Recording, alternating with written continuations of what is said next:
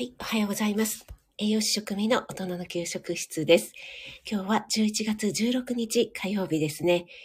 えー、今、ツイッターの方に飛ばせましたので、えー、もう6時を回ってもまだ暗いですね。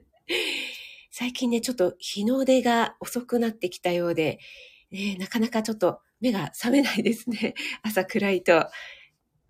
あ、NY さん、おはようございます。ありがとうございます。朝早くにお越しいただいて嬉しいです。ありがとうございます。あ、ももさんもありがとうございます。えー、自由人と宇宙人に小一ライブ配信ということで、ももさんいつもありがとうございます。で私の声は大丈夫でしょうか？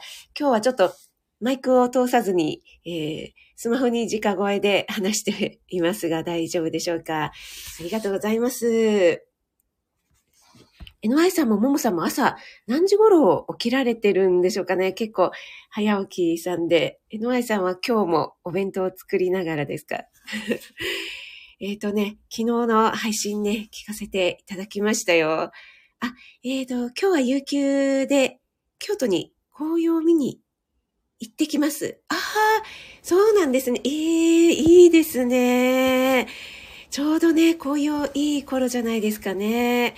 ああ、いいな、いいな。あ、いつも綺麗な。ありがとうございます、ももさん。いつも。はい、ありがとうございます。嬉しいです。あ、ももさん5時半起きですか？あ、皆さんやっぱりね、朝活で早起きしてらっしゃって。あ、NY さんは日帰りですか？まあ、こっちのね、関東圏でも、あとは関西の方の方はまあ近いかと思うんですけど、関東圏でも、えー、京都だったらね、日帰りできる新幹線に乗ればね、できる距離ではあるんですけども、あ、森キムちゃん、おはようちゃんです。ありがとうございます。えー、今朝もね、元気にありがとうございます。あ、井上さんも5時半ぐらいに起きて、あ、今日、あ、日帰りなんですね。いいですね。京都ね、美味しいものもたくさんありますしね。やっぱりあの、年齢とともに 結構ね、あの、中高生ぐらいって修学旅行で京都とか行きませんか？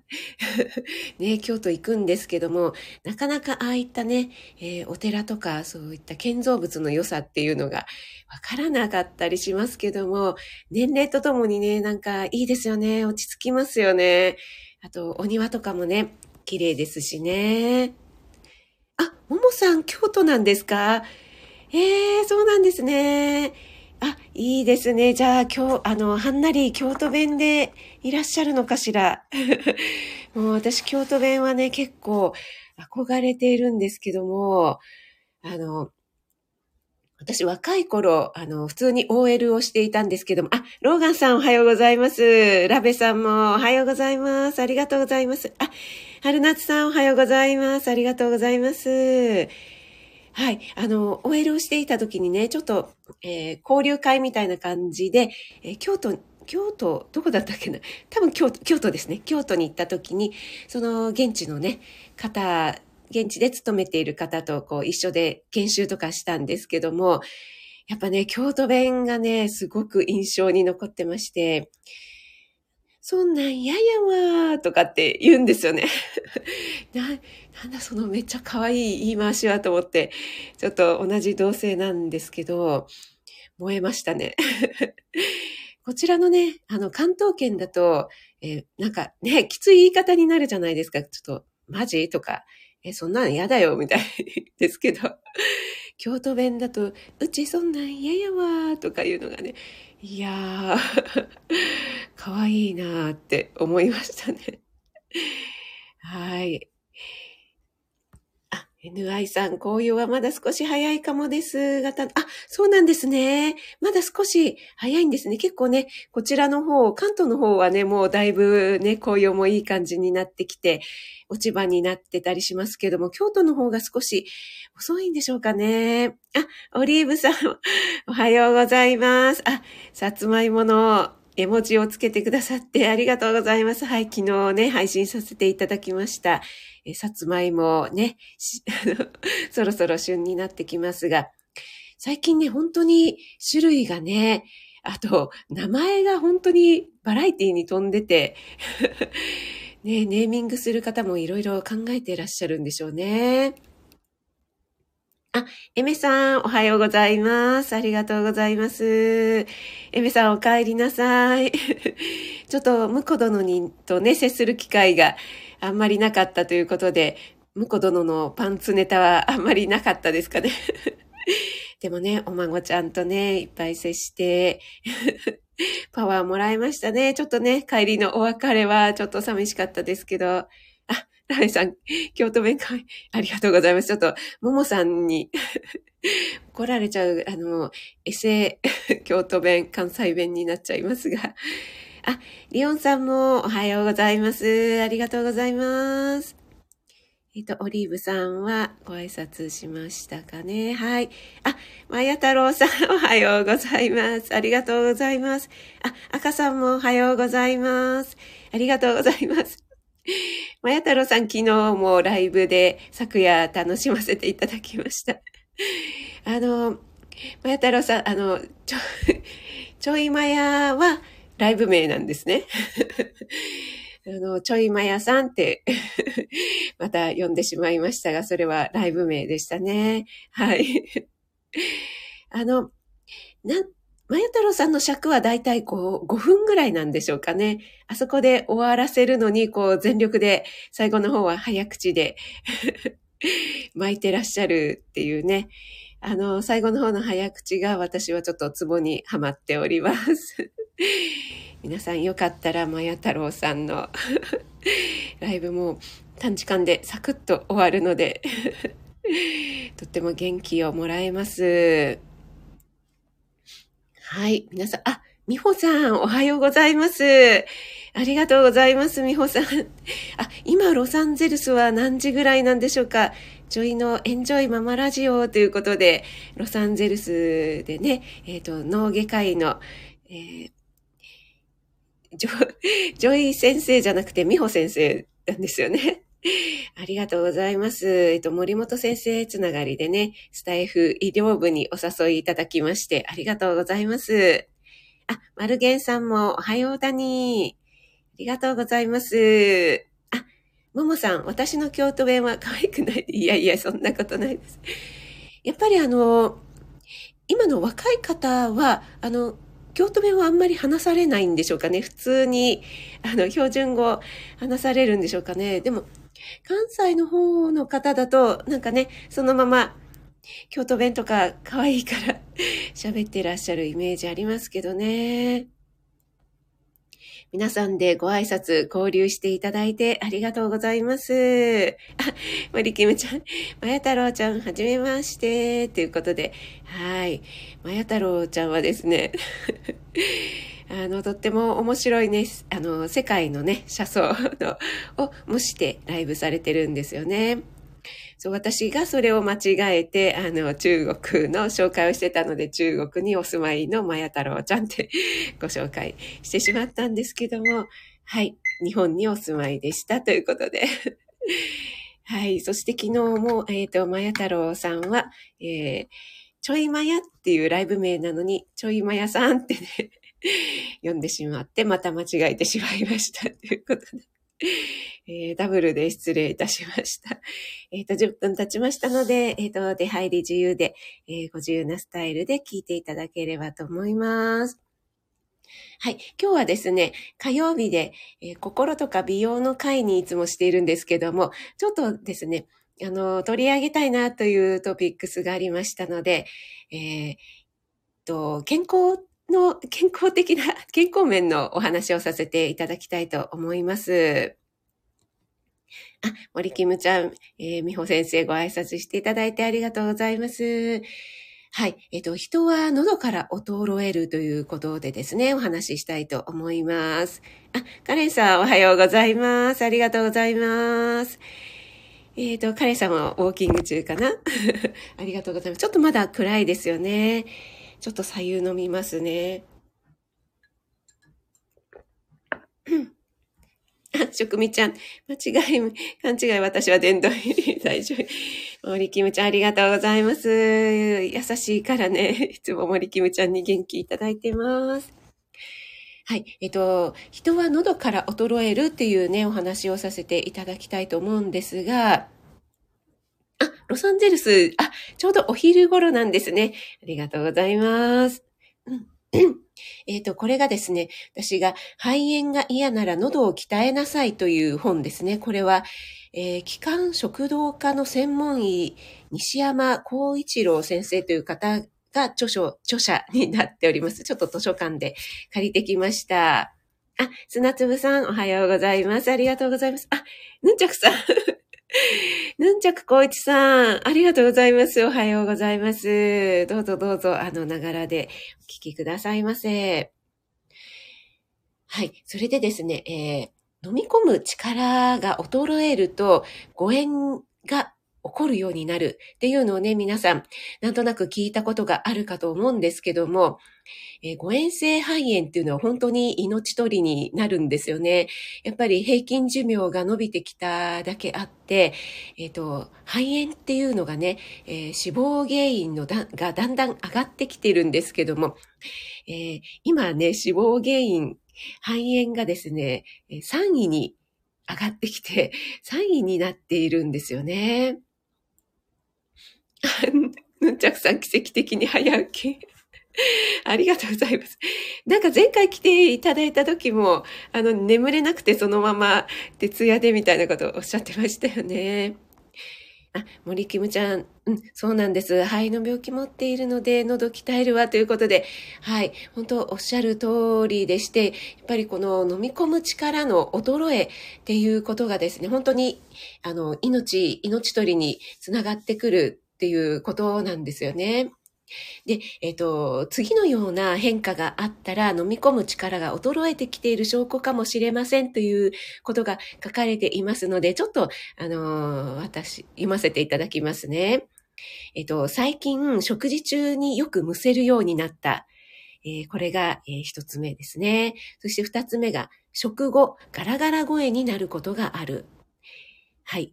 そして三つ目、薬やサプリメントなど大きな錠剤を飲みづらくなった、飲み込みづらくなったってことですね。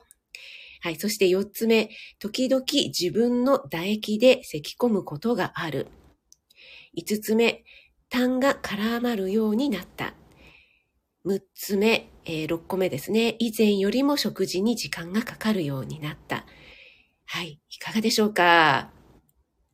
あ、リオンさん確かに、あ、義理のお父様のものを食べる時に咳込んで、あ、本当に、うん、おっしゃる通りです。うちのね、私の父ももう本当に高齢なので、えー、そんな感じなんですけども、まだね、あの、幸い、普通のね、朝食を食べられてはいるんですけども、あ、ワイワイさんもおはようございます。ありがとうございます。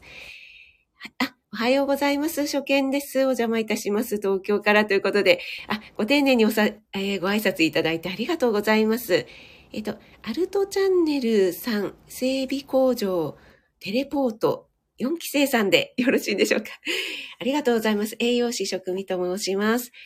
えー、関木道朝6時10分ぐらいから、えー、20分ほどライブを行っています。日曜日の朝8時からは料理ライブを行ってますので、よろしければ、ながら聞きでもお付き合いいただければ嬉しいです。入退室も自由なのでね。はい。あ、砂粒さんもおはようございます。今週末よりカラオケで鍛えます。あ、はい、そうですね。あ、ロガさん、6つ街、4つ街頭、4つ街頭。えっ、ー、と、食事中にね、むせるとか、あとちょっとね、ガラガラ声になるとか、大きい錠剤が飲み込みづらいとか、自分の唾液で咳き込むことがあるとか、えー、痰が絡まるようになった、食事に時間がかかるようになったとかですね。これやっぱりね、結構あの、本当にお年寄りというよりは、やっぱり、えっと、4、50代ぐらいから徐々に、あの、始まってくる現象ではあるんですよね。私も保育園に勤めてた時に、えー、園長先生はまだ50代でしたけども、あの、よくね、あの、自分の唾液で咳込んだりとかしてましたのでね、えー、ちょっと心配ではあったんですけども、あ、リオンさんは、えー、義理のお父さん、すべて当てはまります。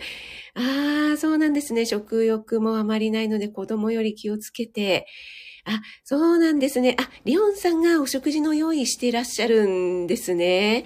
あ、それはそれは、大変ですね。お疲れ様でございます。結構ね、気を使いますよね。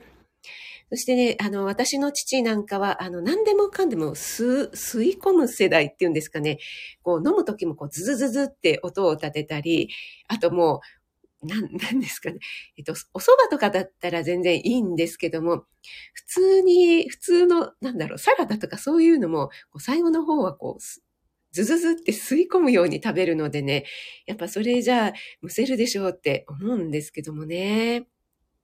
あ、ヌンチャクさん、えっ、ー、と、顎や喉の筋肉が衰えるということかなということで、はい、本当におっしゃる通りで、あの、喉仏をですね、上下させる運動が鍵を握るということが書かれてまして、この喉仏の位置っていうのは、まあ、の、男性はすぐわかると思うんですけど、女性でもありますよね。で、これが40代ぐらいから下がり始めてくるそうなんですね。はい。あその世代よくわかります。うちの父も。っていうことで、はい、NY さん。そうなんですよね。で、えっ、ー、と、結構ね、この本、あの、とてもいいことが書かれてたので、えー、何日かに分けてお話ししたいかなと思うんですけども、えー、ここでですね、園芸の、え力をね、えアップするための体操というのが、え3つほど書かれていましたので、ちょっとご紹介させていただきますね。あ、なおさん。レスキューナースのなおさん。おはようございます。ありがとうございます。あ、えっ、ー、と、整備工場テレポートさんは、えー、お父様、あ、えっ、ー、と、脳、脳血ですか？あ、えっ、ー、と、あ、右麻痺なので食事中どうしても、ああ、そうなんですね。えっ、ー、と、先ほどのね、死因の方も、あの、3位にね、誤嚥性、えっ、ー、と、3位に肺炎がね、えなったと、えー、死因のね、原因が3位になったって言われておりますけども、え、やっぱりね、あの、そういったね、血管系の死因っていうのも多くなっておりますよね。あ、アムアムさん、おはようございます。ありがとうございます。はい。あ、先日ね、あのー、料理ライブの方にお越しいただいてありがとうございます。豆乳のことをご質問いただきましたよね。えっ、ー、と、放送の方でね、えー、返信、あの、お返事させていただきましたので、えー、よかったらお聞きいただければ嬉しいです。えっ、ー、と、みほさんは、え脳梗塞と肺炎切っても切れない関係、あ、ああ、そうですね。あの、やっぱり、美穂先生、あの、脳外科の専門でございますのでね、本当に心強いですね。いろいろね、あの、お聞き、聞かせていただけることたくさんあるかと思うんですが、えっと、こちらの本に書かれていた園芸のね、機能をアップさせる体操として、えー、えっと、一つ目が園芸おでこ体操ということでですね、えっと、おでこのところにこう、左手でも右手でもいいんですが、手の、えっ、ー、と、付け根のところありますよね。こう、親指とかの、こう、手首のちょっと上あたりですね。えっ、ー、と、手根部っていうんですかね。そこのところをおおでこにこうぐーっとつけまして、で、えー、頭はちょっとこう下を向くような感じで、こう、作用、反作用みたいな感じで、手はぐーっとおでこを押す、頭は下げる、みたいな感じのことをえー、やってください。これは、えー、食前とか空き時間に5回から10回やると、えー、いいですよというふうに書かれていますね。あ、かおりんさん、おはようございます。ありがとうございます。朝早くにお越しいただいてありがとうございます。今日はですね、えっ、ー、と、喉を鍛えるということでね、喉の衰えはちょっと命取りだよというお話をさせていただいています。はい。そして2番目がですね、顎持ち上げ体操ということで、えっ、と、両方の手の親指、えっ、と、こう、ぐ、ぐっとですね、みたいな感じの格好をしてですね、両方の手をですね。で、顎にこう、ぐーっとその親指を押し当てまして、で、親指は顎をぐっと、えー、押すような感じ。で、えー、顎は、その、また作用、反作用みたいな感じで、こう、親指にこう、ぐーっと、親指の方に顔をこう、近づけるっていうような、えー、体操になります。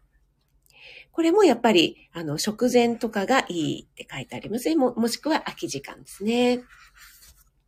そして3番目が、喉いい体操ということで、えっ、ー、と、お口をですね、こう、思いっきり横に開けて、いーってやると、こう、なんていうんですかね、首が うーって上がりますよね。喉の周辺に力が入ったような感じで、いー。で、この状態で、えー、キープするといいですよというふうに書かれています。はい。で、このね、運動するとやっぱり喉仏がですね、こう、ちょっと上に上がるようなんですね。はい。で、えっ、ー、と、このね、トレーニングをする、しないで、えー、本当にね、あの、健康寿命だったり、それからね、嚥下のトラブルなんかが、えー、随分減りますよということで、喉を鍛えれば、寿命は10年伸びますよ、なんていうふうに書いてありますね。あ、リオンさん、自分たちも、いずれは通る道なので、今から体操やりたいですね。本当、おっしゃる通りなんですよね。なので、こういったね、やっぱりあの、スタイフとかで喋るっていうのはね、とっても、あの、園芸のね、この喉を鍛えるという意味ではとってもいいんじゃないかなと思ってね、あの、ご紹介させていただきました。あ、砂粒さん。職人さん、えっ、ー、と、ちょっと気づきですが、幼稚園の食事と共通するものがいっぱいありそうですが、個人的には柔らかいものはあまり好きじゃないのですが、ということで、あ、そうですね、あの、もちろん、あの、園芸の力があれば、あの、柔らかいものばっかり食べているとどうしても咀嚼の力とかが落ちますのでね、あの、どんどん、えの脳にね、可能を活性化するためにも噛み応えのあるものっていうのをね、召し上がっていただきたいなと思いますね。あと、ね、幼稚園の子供たちはやっぱり小さい子には、うん、それなりに、えー、01ぐらいですかね、柔らかいものを食べさせています。あと、えー、大きさですね。大きさも気をつけているんですけども、えー、やっぱりその中でもちょっと噛み応えのあるもの、あの、昨日お芋の配信したんですけども、えー、と、もうちょっと年明けぐらいかな？年明けぐらいになると、干しい芋が出回ってくるので、干しい芋をね、えっ、ー、と、スティック状とかに切って、えー、カミカミしてもらったりとかね、えー、そういったこともしていますよ。はい。あ、あや太郎さん、はじめましてということで、なおさん、交流ありがとうございます。園芸には舌を鍛えるのも必要ですね。ということで、本当にそうですね。なおさんもね、もうナースで、プロでやってらっしゃるので、はい。あ、えっ、ー、と、ヌンチャクさんもよく噛まねばということで、そうですね、あの、皆さんね、よくカレーは飲み物とか、麻婆豆腐は飲み物とかで、結構丼物とかね、時間がないのでサラサラと流し込んで食べてしまう、飲んでしまうという方も多いかと思うんですけども、やっぱりよく噛むということも本当大事ですよね。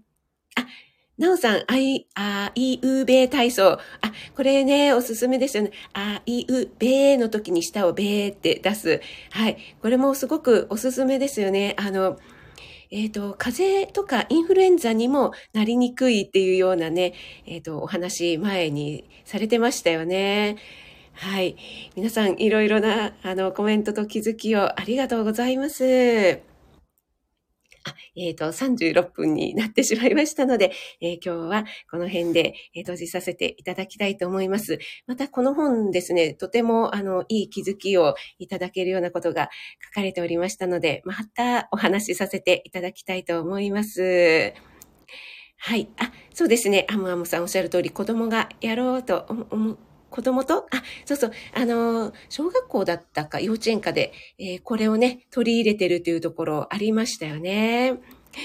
はい、おすすめなので、ぜひやってみてね、ということで、皆さん今日お忙しい時間にありがとうございました。NY さん、ももさん、アムアムさん、ヌンチャクさん、カオリンさん、ローガンさん、砂粒さん、マヤ太郎さん、ワイワイさん、オリーブさん、ラベさん、リオンさん、整備工場テレポートさん、はじめましてでありがとうございます。えっ、ー、と、表示されない皆様もぐって聞いていらっしゃる方もありがとうございます。今日は11月16日火曜日ですね。えー、良い一日となりますように、えー、みほさん、えー、オリーブさん、リオンさん、ありがとうございました。栄養士食味がお届けいたしました。失礼いたします。